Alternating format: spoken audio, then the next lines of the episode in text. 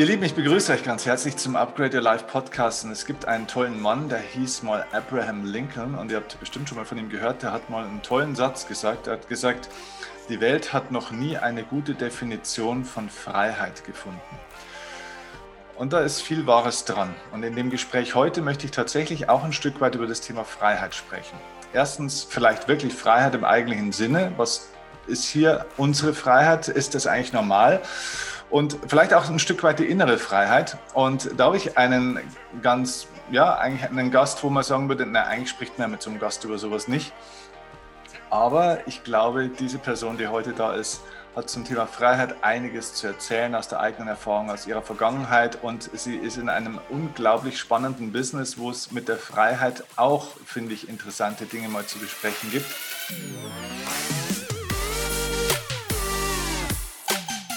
Weil es ist eine Welt des Showbusiness und äh, ich nehme sie als, als so zweiteilig wahr. Das jetzt mal so von außen. Wir kennen uns noch nicht besonders gut. Ich hoffe, das ändert sich noch, weil auf der einen Seite sehe ich da jemanden, der dieses Showbusiness perfekt irgendwo beherrscht, der witzig ist, der, der großartig das spielen kann. Auf der anderen Seite so eine ganz eine tiefe äh, ja, so eine richtige Seele, so eine ganz eine tiefgründige Seele auch hat.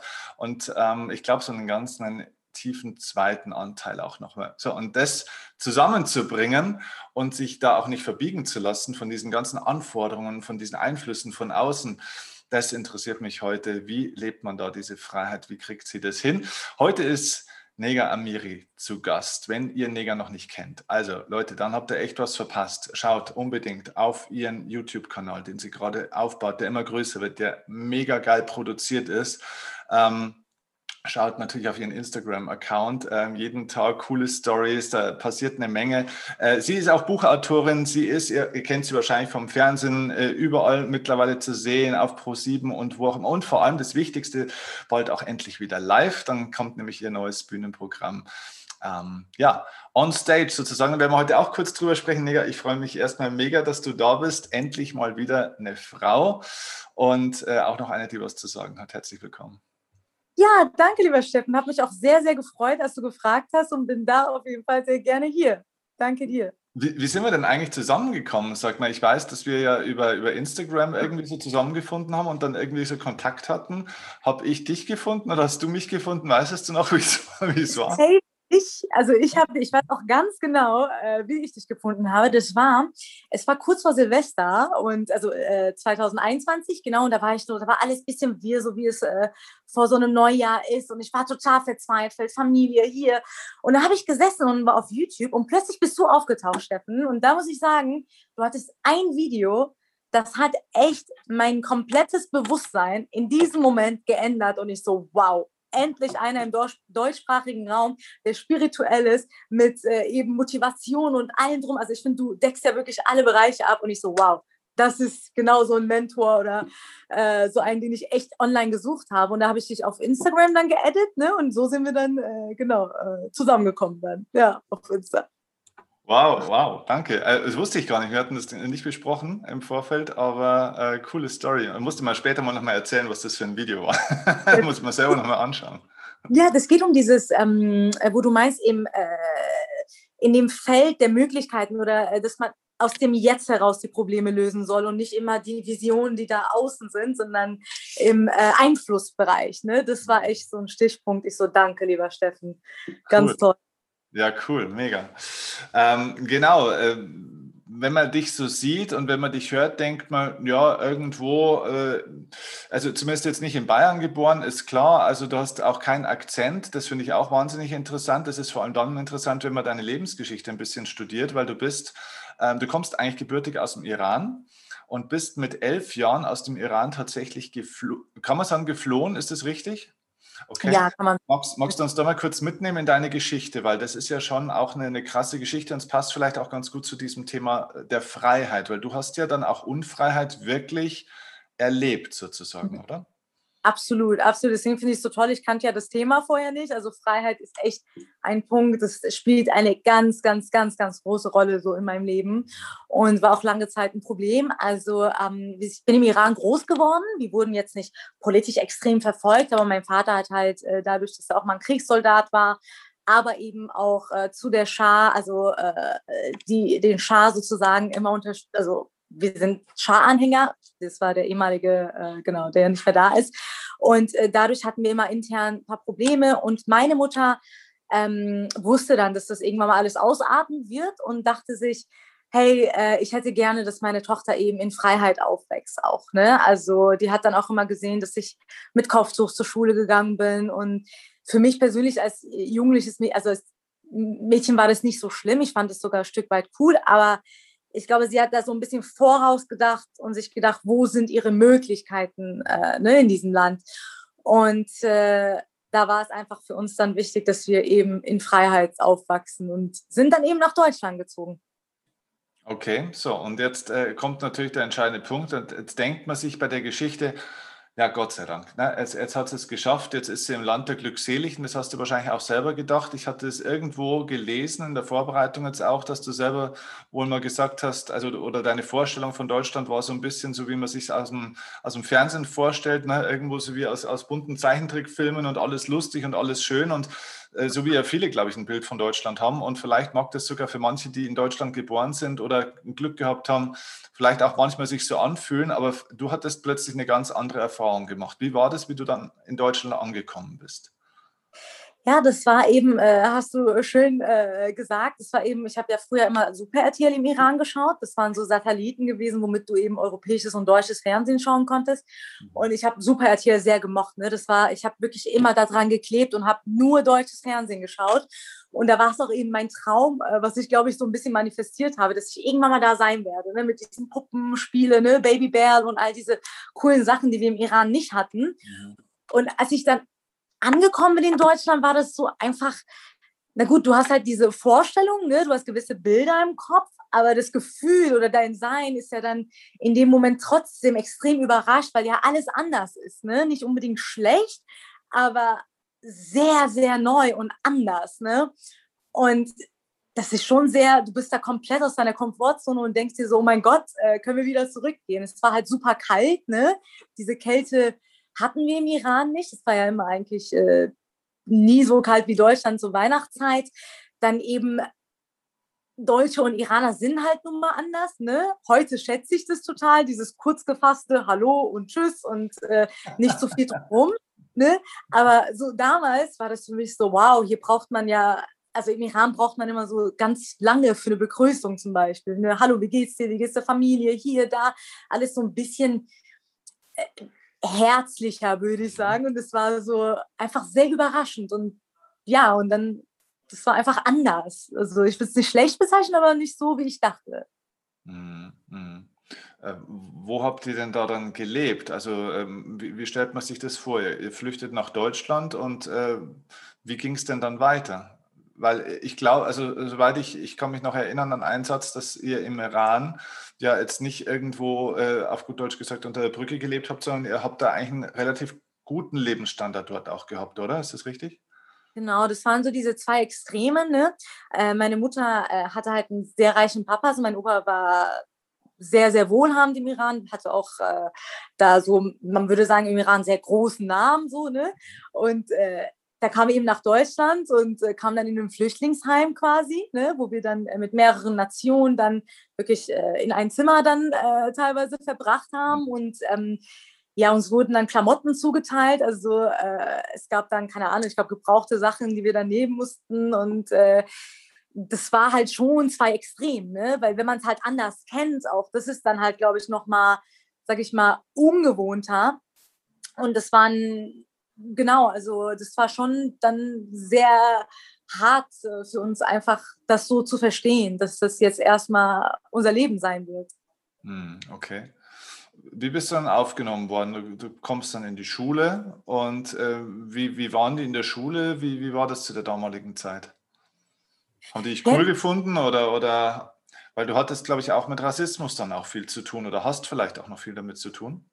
Hm, ja, damals, äh, also ich kam halt auf eine Hauptschule, also man muss sich halt, ähm, ich glaube, der Unterschied ist so wichtig zu wissen, im Iran war ich auf einer Mädchenschule, ne? also wir waren so total, also wir waren immer verschleiert, wir hatten ein Kopftuch auf, Mantel, alles sehr, sehr, also wir haben vor der Schule auf Iranisch quasi die Hymne erstmal gesungen. Ne? Also es ist zwar immer so sehr äh, strikt. Es gab sowas nicht wie Schüler mobben sich gegenseitig, sowas gibt's nicht. Also da haben die Lehrer schon das übernommen für uns quasi. Ne? Also die, wir haben äh, echt so das war die harte Schule, würde ich sagen. Und da hat sich keiner getraut, sich irgendwie gegenseitig blöd anzumachen oder so. Und wirklich, es gab nur das Lernen im Iran. Ne? Das war so mein Leben. Und äh, in Deutschland kam ich auf eine Hauptschule. Ich kannte den Unterschied dann auch nicht zwischen äh, Hauptschule und äh, Gymnasium oder Real. Und ähm, weiß doch, dass meine Mutter gesagt hat, meine Tochter auf die Best, in die beste Klasse bitte, weil sie es noch so vom vorher gewohnt war, dass sie immer so äh, extra Wurst ist. Und die Frau so, äh, nee, also die kommt in der ganz normalen Klasse jetzt. Äh, so läuft es in Deutschland ab.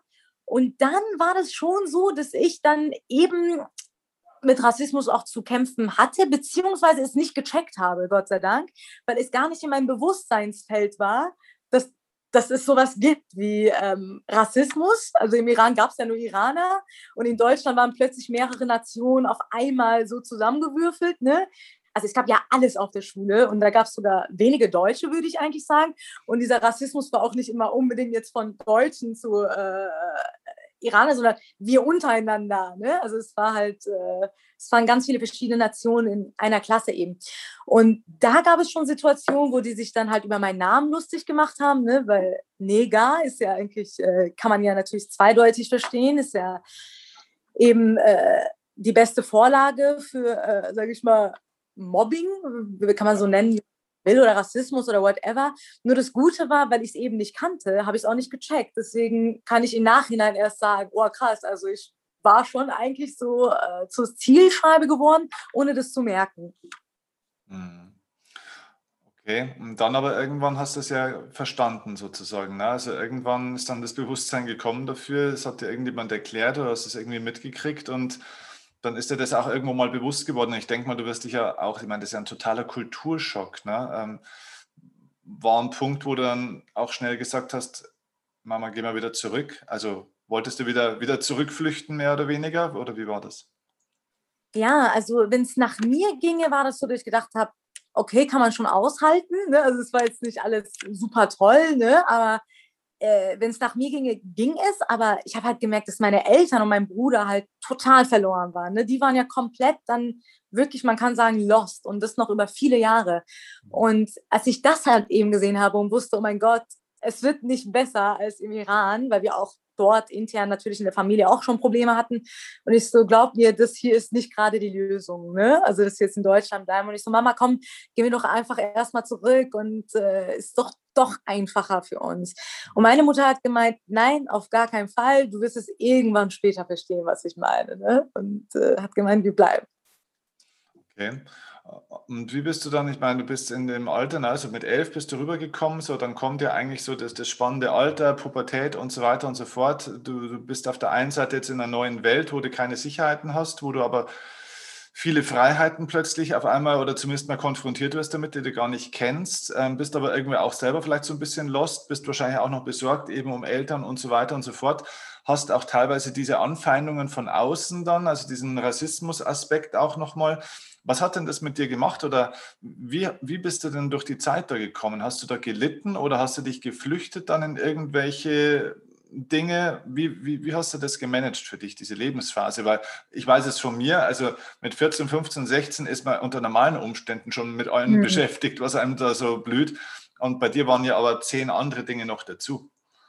Ja, absolut. Also ich äh, glaube, wir hatten von allen Seiten, also ich zumindest als Jugendliche, wenn ich jetzt nur von mir ausgehe, ich hatte von allen Seiten Druck. Ne?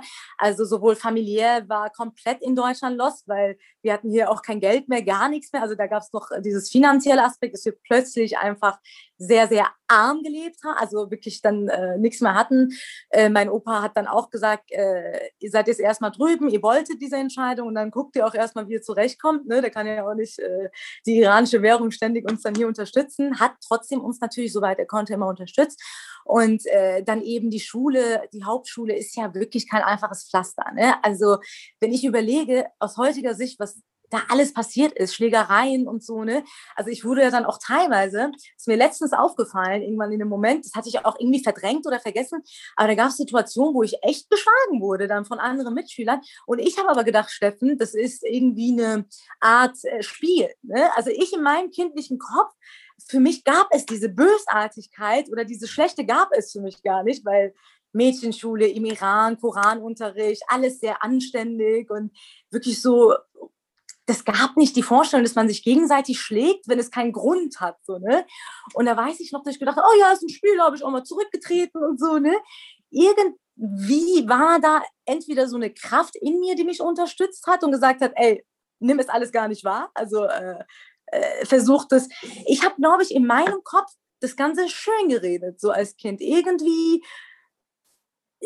ich weiß nicht, welche Kraft es war. Es war für mich, es waren zwar dramatische Erlebnisse, aber ich habe sie nicht an mich rankommen lassen, sozusagen, bis dann die Mitschüler sozusagen Langweile bekommen haben. Die haben gemerkt, nee, die geht da gar nicht drauf ein irgendwie, ne? Also die ist da gar nicht so offen für sich als Opfer zu fühlen. Und dann hatte ich dann die coolen Freunde plötzlich auf der Schule, also cool in Anführungsstrichen, so dass die dann irgendwie mit mir abhängen wollten, ne? Mhm. Und ähm, da war ich dann äh, einer von den Assis dann quasi, leider, und äh, habe mich dann mit denen sozusagen äh, anbefreundet. Und ähm, ja, da gab es Schule, Schwänzen, Rauchen, Zigaretten, alles Mögliche von allerfeinsten äh, und das im jungen Alter. Ähm, ja, dann ging es so ein bisschen den Bach runter, sage ich mal. Ah, okay, okay.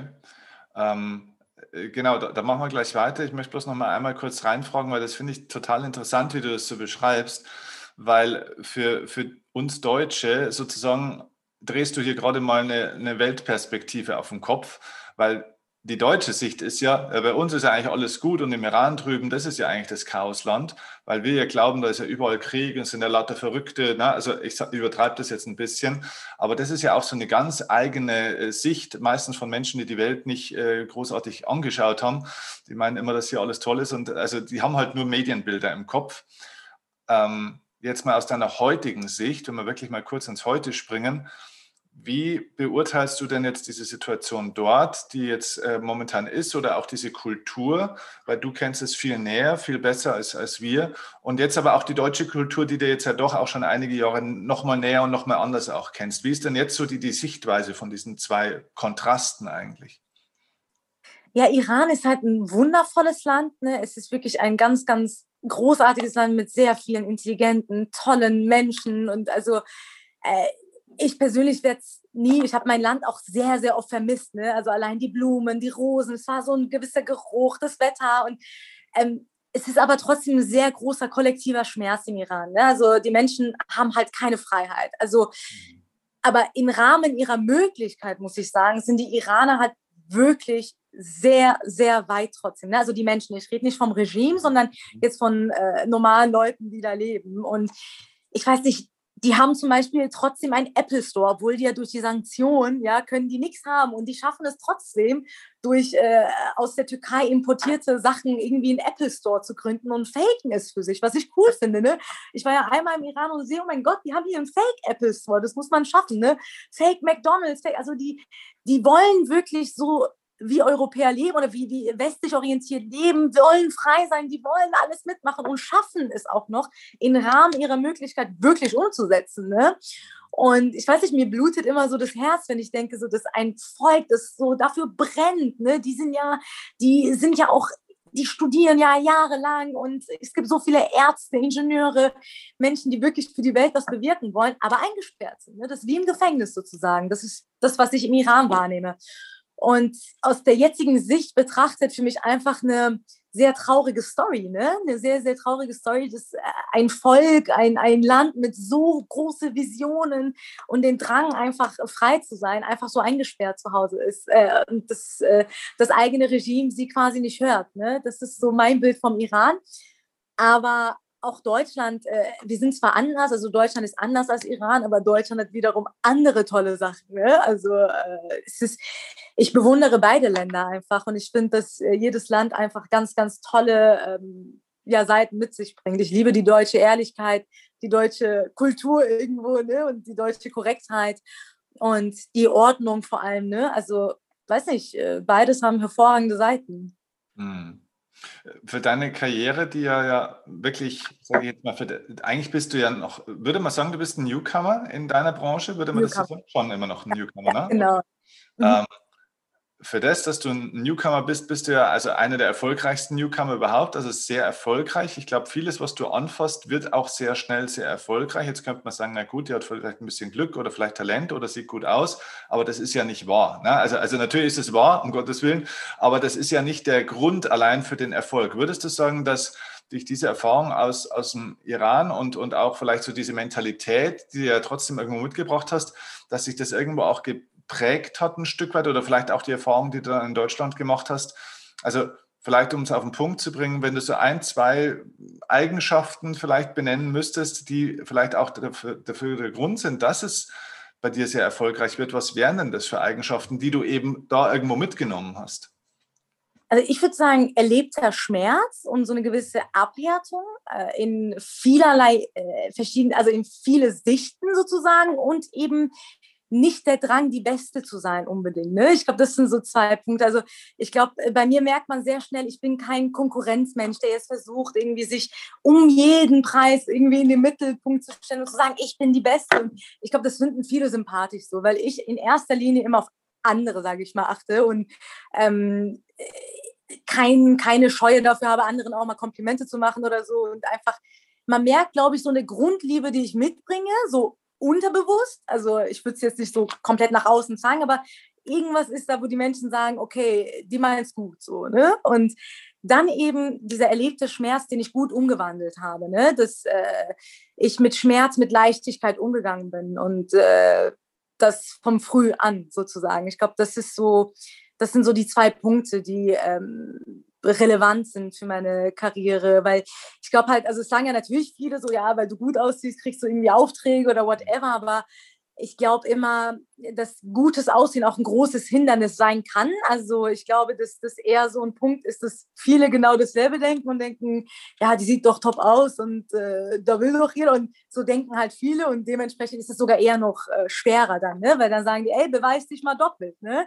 Also ich muss mich halt immer doppelt und dreifach äh, sozusagen nicht beweisen, sondern zeigen, worum es mir wirklich geht. Also genau, und da kommt noch ein dritter Punkt und das ist eben äh, die Absicht, ne, die man da hat. Und ich äh, glaube, meine Absicht ist es nicht zu 100 Prozent diese Selbstdarstellung, sondern wirklich eben äh, etwas zu bewirken und äh, etwas Cooles zu kreieren. Ich glaube, das sind so drei Punkte, die zusammenkommen. Cool, okay. Ähm, diese, diese, dieser Weg dann auch in die Comedy, sage ich mal, also mit dem Humor zu arbeiten, war der Humor dann für dich eine Art und Weise, diesen erlebten Schmerz, den du genannt hast, den dann auch für dich so zu verarbeiten? Oder ist, ist das deine Waffe, wenn man so will?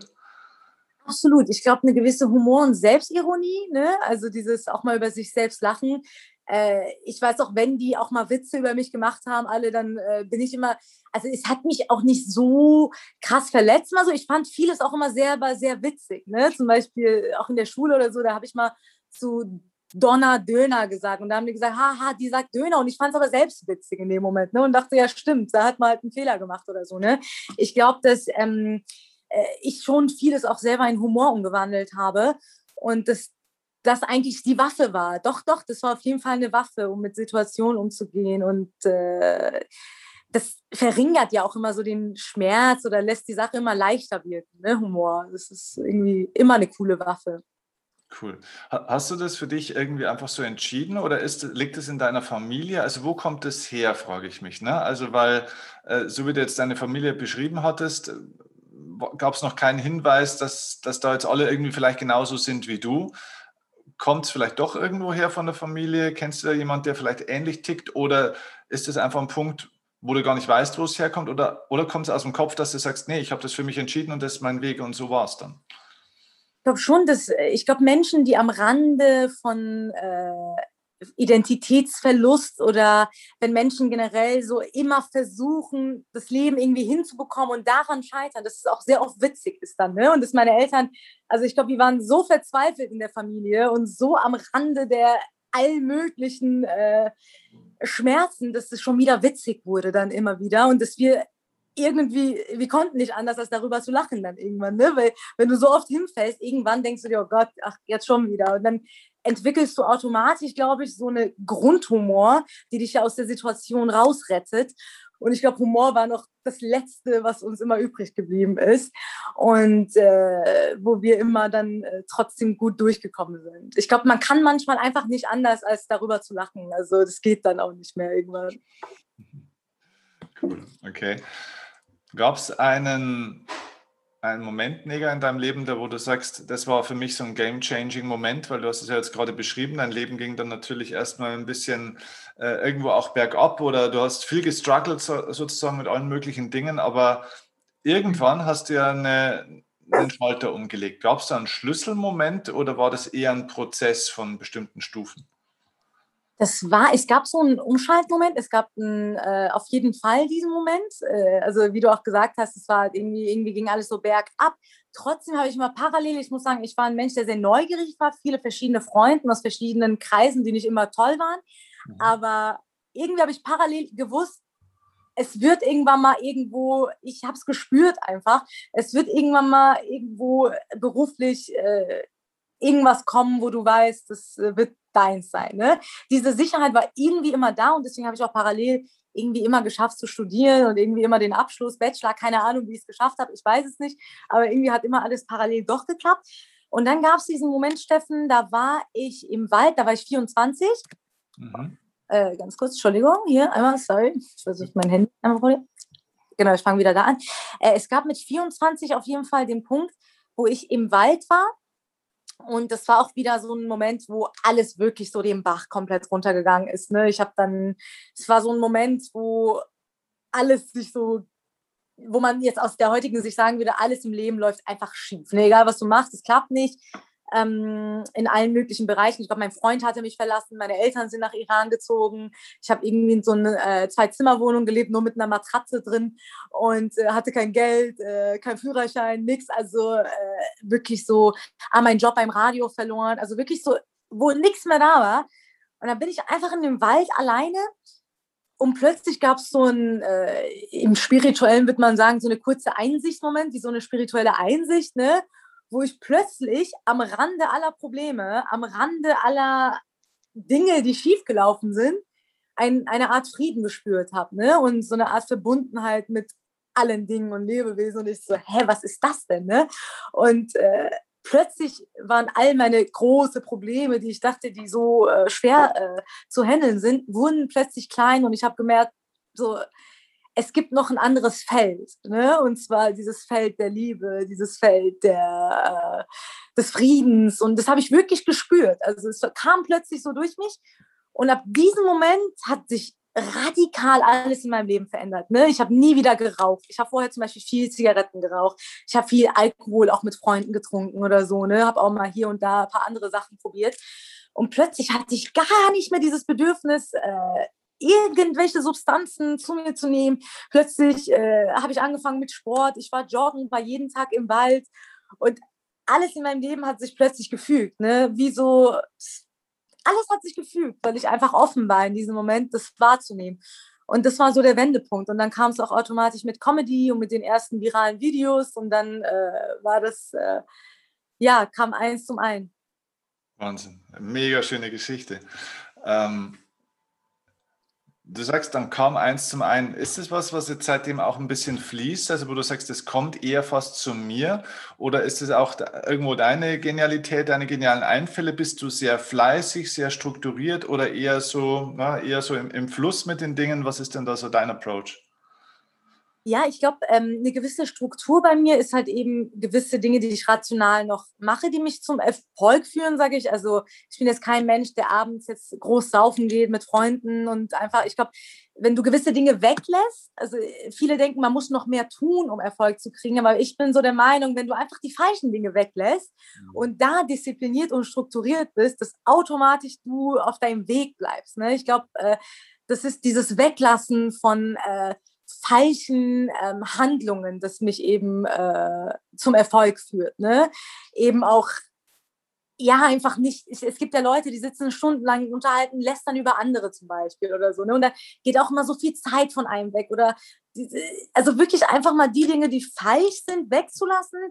Und dann kommt man zu der eigenen Genialität oder das, was einem gut liegt. Und bei mir war das eben der Humor.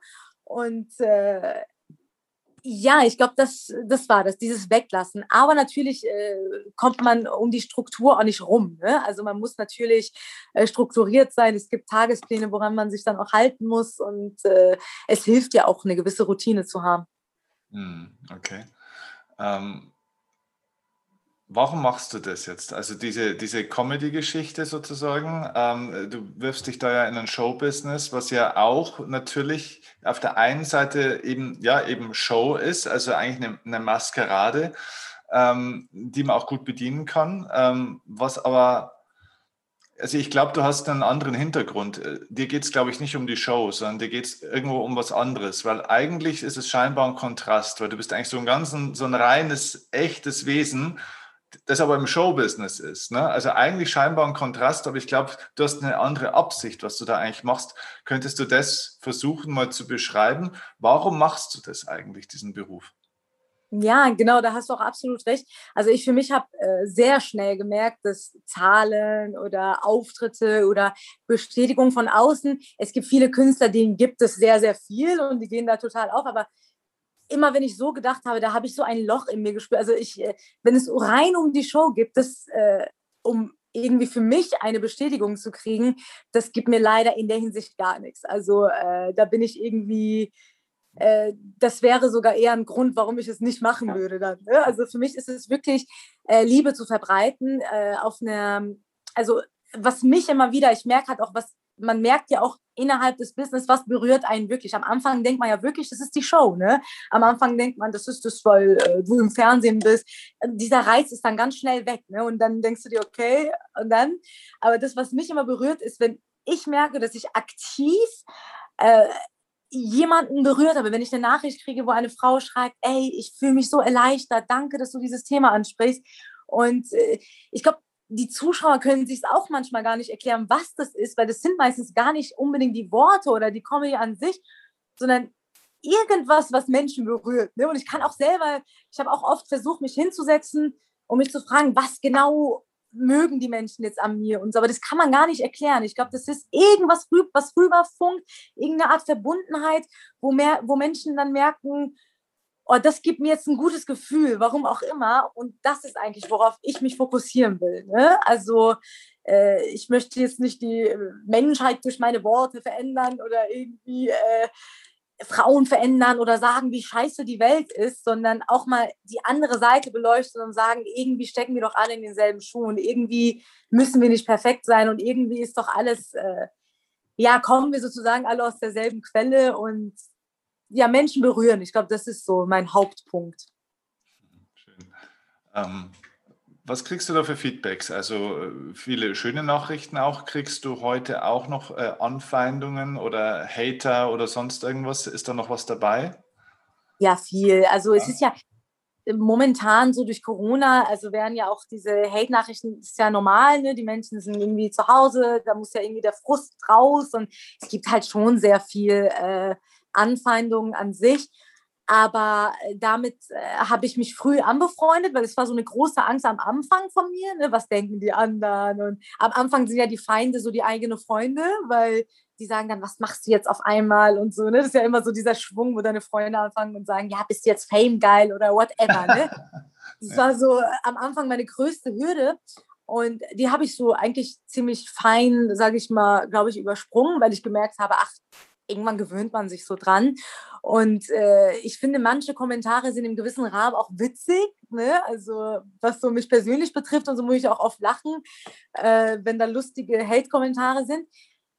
Aber auch natürlich Dinge, die völlig aus dem Kontext sind. Ne? Also manche Anfeindungen sind so unrealistisch, wo du denkst, ach, da braucht man jetzt gar nicht drauf einzugehen. Also es ist halt jeder sieht dich ja mit einer anderen Brille. Ne? Jeder sieht ja durch die eigene Brille und manche sind halt eben äh, sehen das komplett aus einer anderen, da kann man gar nicht helfen, glaube ich, diesen Menschen. Und äh, ich weiß nicht, ja, ich, ja, ist eigentlich nicht so das Größte. Schlimmer finde ich es, wenn Anfeindungen unter Künstler oder so. Das finde ich immer ein bisschen schlimmer dann, ne? wenn Künstler unter sich so ein bisschen stecheln und so. Das finde ich dann, weil dieses Kollegiale finde ich wichtiger als irgendwie die Öffentlichkeit. Die hat nun mal Meinungen und das ist ja auch irgendwie manchmal gut so. Mhm. Okay. Ähm, hast, du, ähm, hast du da einen Einblick, hast du mehr männliche oder weibliche Follower so? Also wie ist das? Weil du sprichst ja eben auch ganz viele Frauenthemen an. Ne? Da könnte man sagen, na gut, die Männer, die folgen da, weil du eben toll bist und toll wirkst und auch noch witzig bist und auch, sage ich mal, in deiner Kunst ja auch einen, ja, nicht einen derben Humor hast, aber schon so einen, wo Männer auch sich mal äh, weg, wegschmeißen und so weiter. Ne? Also schon mit scharfen Worten und so weiter. Also du bist jetzt nicht vorsichtig. Ähm, das, ist, das spricht ja Männer auch total an, sage ich mal. Aber du sprichst ja auch so viele Frauenthemen an. Wie, wie ist denn das so? Ey, Hälfte, Hälfte tatsächlich. Okay. Mal ausgerechnet alles, auch intern, das sind immer Hälfte, Hälfte. Also ich glaube, äh, wobei 51 Prozent Frauen und 49 Männer ist, glaube ich, die letzte Zahl, die mir so äh, geblieben ist. Und ja, finde ich gute Verteilung eigentlich. Ist ja. äh, nett. Äh, wobei ich sagen würde, dass äh, ja doch, aber ich glaube auch Männer manchmal wollen wissen, so, äh, ich habe auch eigentlich immer gedacht, müssten viel mehr Frauen sein als Männer, aber ich glaube, Männer mögen das auch manchmal so über Frauen äh, paar Sachen herauszukriegen, ja. warum die Frau jetzt so oder äh, die ja. wollen ja auch die Geheimnisse der Frauen. Ja, ja, stimmt. Du bist schon fast ein kleiner Coach hier an der Stelle. Ne? so ein bisschen, genau. Und jetzt, äh, genau, ich habe auch deswegen gefragt, ähm, wie ist es denn mit den, mit den Hatern? Sind Hater-Kommentare oder Mails, die du kriegst, eher von Männern oder von Frauen? Ich glaube, das kann man nie so spezifisch sagen, weil es meistens Fake-Accounts sind, ne, die ich merke. Ich, das ist so, also die äh, Hate-Content ja meistens mal so mit Bildern, wo man äh, nichts sieht. Und ich glaube mal, das wird auch so äh, fair verteilt sein, glaube ich. Ich würde, also wenn ich so rein schätzen könnte, würde ich sagen, so Hälfte, Hälfte. Wobei doch manchmal, vielleicht sogar manchmal mehr Männer. Doch manchmal vielleicht mehr Männer, weil ich dann, es gab manchmal auch Videos, wo Männer gedacht haben, dass ich so ein bisschen Männer-Bashing mache, was aber eigentlich nicht meine Intention war. Ähm, da haben auch mal viele Männer geschrieben, ja, ab in die Küche und so, was ich immer wieder witzig fand, ne, mit ab in die Küche, weil das ist so schon so ein Running Gag gewesen, ne, so, die wissen, damit triggert man halt die Frauen, aber es ist ja so, genau. Und, und worüber regen sich dann eher tendenziell Männer auf und eher Frauen? Also was schreibt eine Frau dir jetzt zum Beispiel, wo sie dann dich wirklich anfeindet? Eine Frau, ähm, also bei Männern weiß ich es zuerst. Das war eben, weil ich mal gesagt habe, liebe Männer, äh, die, äh, keine Ahnung, wenn die gesagt haben, ab in die Küche, dann habe ich angefangen, eben, ja, wenn wir in die Küche sollen, dann macht ihr mal einen anständigen Job oder so. Ne? Da war es so ein bisschen, da habe ich halt so ein bisschen zurückgeschossen, aber so eben spielerisch. Da kam halt Hate-Kommentare, ja, dann hör auf dich, dann schmink dich mal ab oder so. Das kommt halt immer öfter mal von Männern eine geschminkte Tussi, die uns was erklären will und so, ne? Und bei Frauen ist es so, dass die manchmal sagen, äh, was ich aber vollkommen verstehe, dass sie sagen, ja, das Bild, was du jetzt nach außen darstellst, ist, entspricht aber nicht aller Frauen, ne? Mhm. Was ja aber klar ist, ne? Weil wir sind ja individuelle Wesen und natürlich ist das, was ich jetzt sage, kann ja nur in meiner Bubble äh, der Fall sein oder äh, das, was ich erlebt habe eben. Und dann kommen halt eher so Kommentare, ich bin aber ganz anders, das stimmt aber jetzt nicht, was du da erzählst und ist völlig in Ordnung. Also kann ich auch vollkommen verstehen und bin offen für. Mhm, okay. Würdest du sagen, du bist ein spiritueller Mensch? Hundertprozentig, äh, hundertprozentig. Ähm, ich glaube, jeder Mensch ist ja eigentlich spirituell. Ne? Also wir sind ja, also wir sind ja spirituelle Wesen im menschlichen Körper sozusagen. Ich bin mir darüber bewusst, dass wir spirituelle Wesen sind, ja. Und ähm, ja, auf jeden Fall. Also ich versuche das, ich finde es sogar noch viel, viel wichtiger als alles andere in meinem Leben, mich immer wieder mit dieser Quelle zu verbinden. Und äh, da lachen mich auch manchmal meine Freunde aus, die sagen, du meditierst so oft. Also wenn man dich privat kennen würde, das ist halt auch immer so ein Bild, so ein Bruch, ne?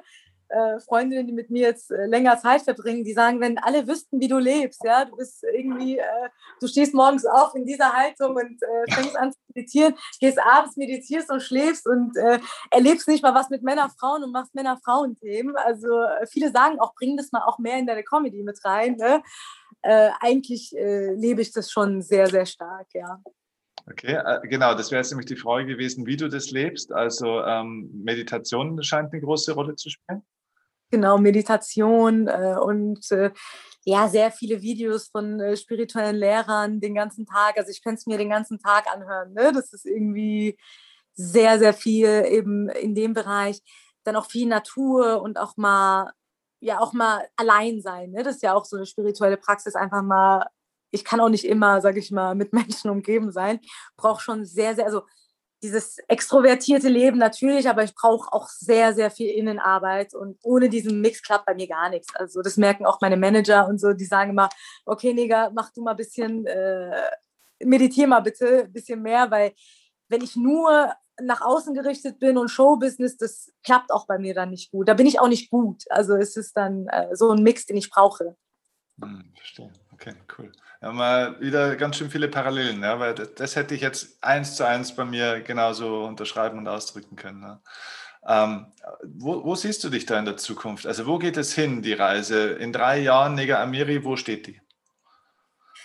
Ja, also natürlich hat man äh, irgendwie große Visionen, die man, äh, die man im Kopf hat. Ne? Also es kam auch irgendwann, dass ich gewisse Bilder im Kopf bekommen habe, natürlich mit großen Shows und äh, sehr, sehr ähm, vielen tollen Frauen und Männern, die vorbeikommen, die man trifft, sehr viele, ja, so Seelenverwandten auf einen Haufen und man spielt für die. Das ist so die große, große Vision.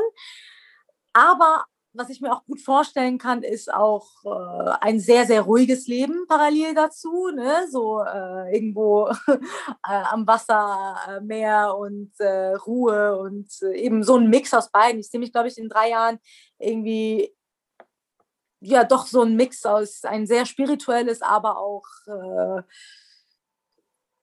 Leben in der öffentlichen Welt. So ein Mix aus beiden wäre wär toll. Schreien, schreien zwei Dinge in dir, gell? Ja.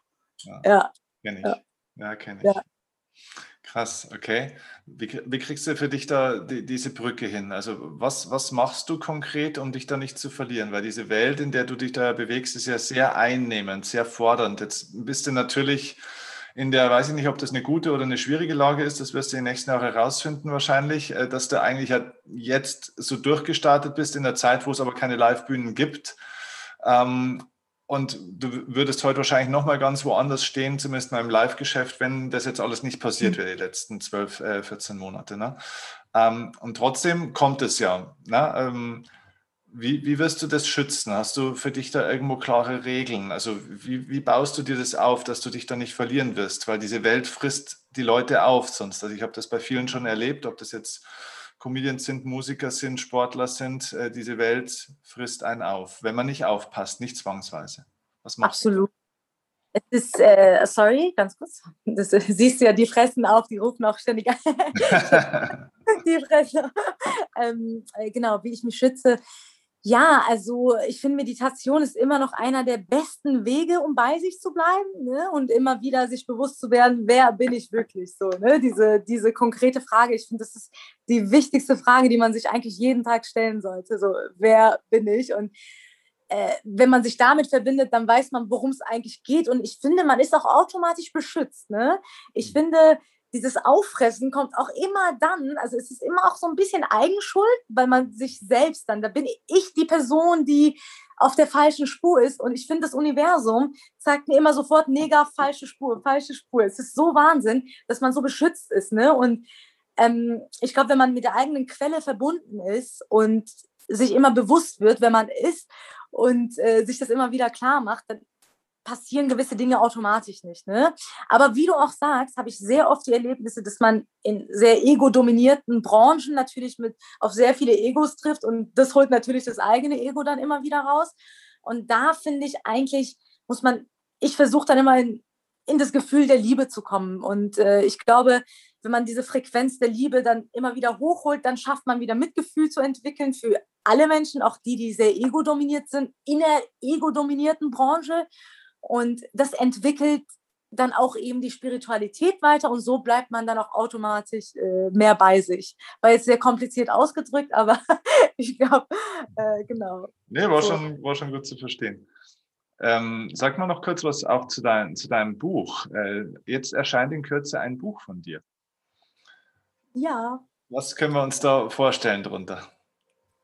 Ja, es ist äh, ein Buch, da geht es um tiefgründige Muster und Gedanken, die wir Frauen oft haben, nicht immer wahrnehmen, die mir irgendwann im Laufe der Zeit bewusst geworden sind, ne? dass wir oft gleich ticken. Ne? Und auch da nicht alle Frauen, aber ich konnte es bei meiner Umgebung sehr oft betrachten.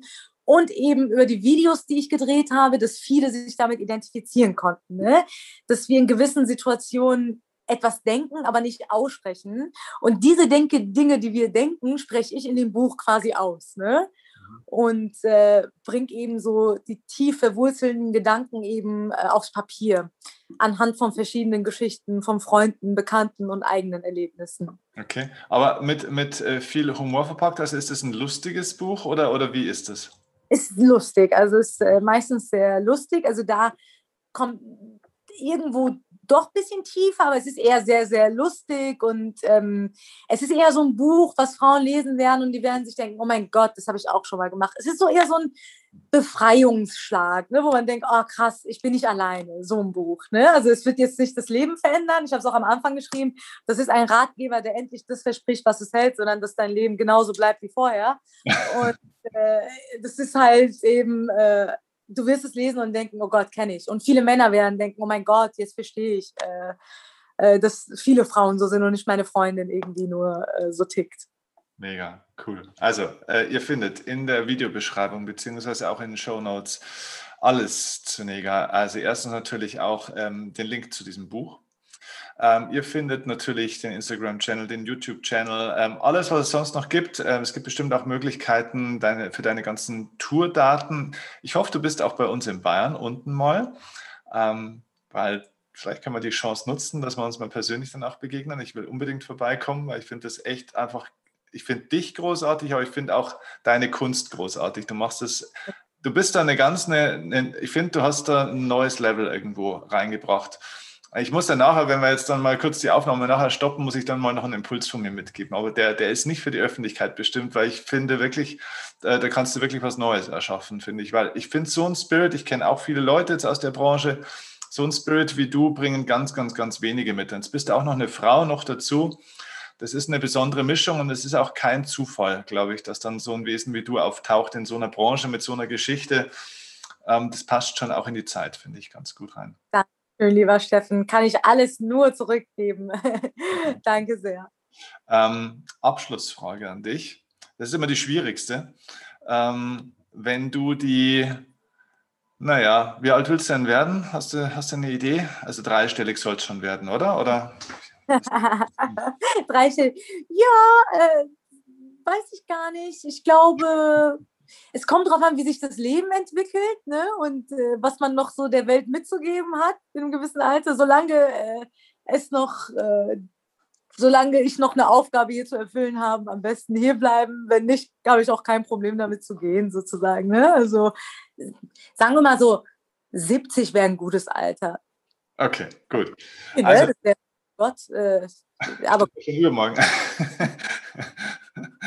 Genau. Also wenn du die, die 70 oder vielleicht 80-jährige Neger Amiri treffen könntest und äh, die würde dir einen freundschaftlichen Rat geben können oder so eine Art wie so ein kleines Coaching-Gespräch, ne? wie wenn man zu seiner Großmutter geht und die Oma, die sagt einmal so ein bisschen, äh, gibt einem Tipp fürs aktuelle Leben.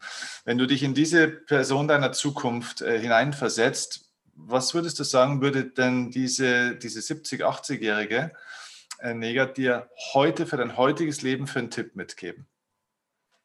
Ähm, Leichtigkeit, glaube ich, ne? Diese Leichtigkeit beizubehalten. Ich glaube, äh, das ist so das Wichtigste, dass man in jeder Situation einfach nicht immer in dieses Schwere und Träge verfällt. Und das, die, die würde mir wahrscheinlich sagen, komm, mach dir nicht so viel Stress oder bleib einfach auf deiner Spur und lass dich nicht von negativen Gedanken irritieren und bleib einfach bei deiner Leichtigkeit. Damit fährst du ganz gut. Ja, sehr gut. Finde ich cool. Ich danke dir ganz herzlich fürs Gespräch und äh, ich wünsche dir allen Erfolg auf allen Ebenen, den du, den du dir selber wünschst und vor allem auch den inneren. Ne? Ich wünsche dir einfach ein erfülltes Leben und äh, freue mich auf die nächste Begegnung. Dankeschön, lieber Steffen. Danke dir für das tolle Interview. War mega. Danke, Danke. dir.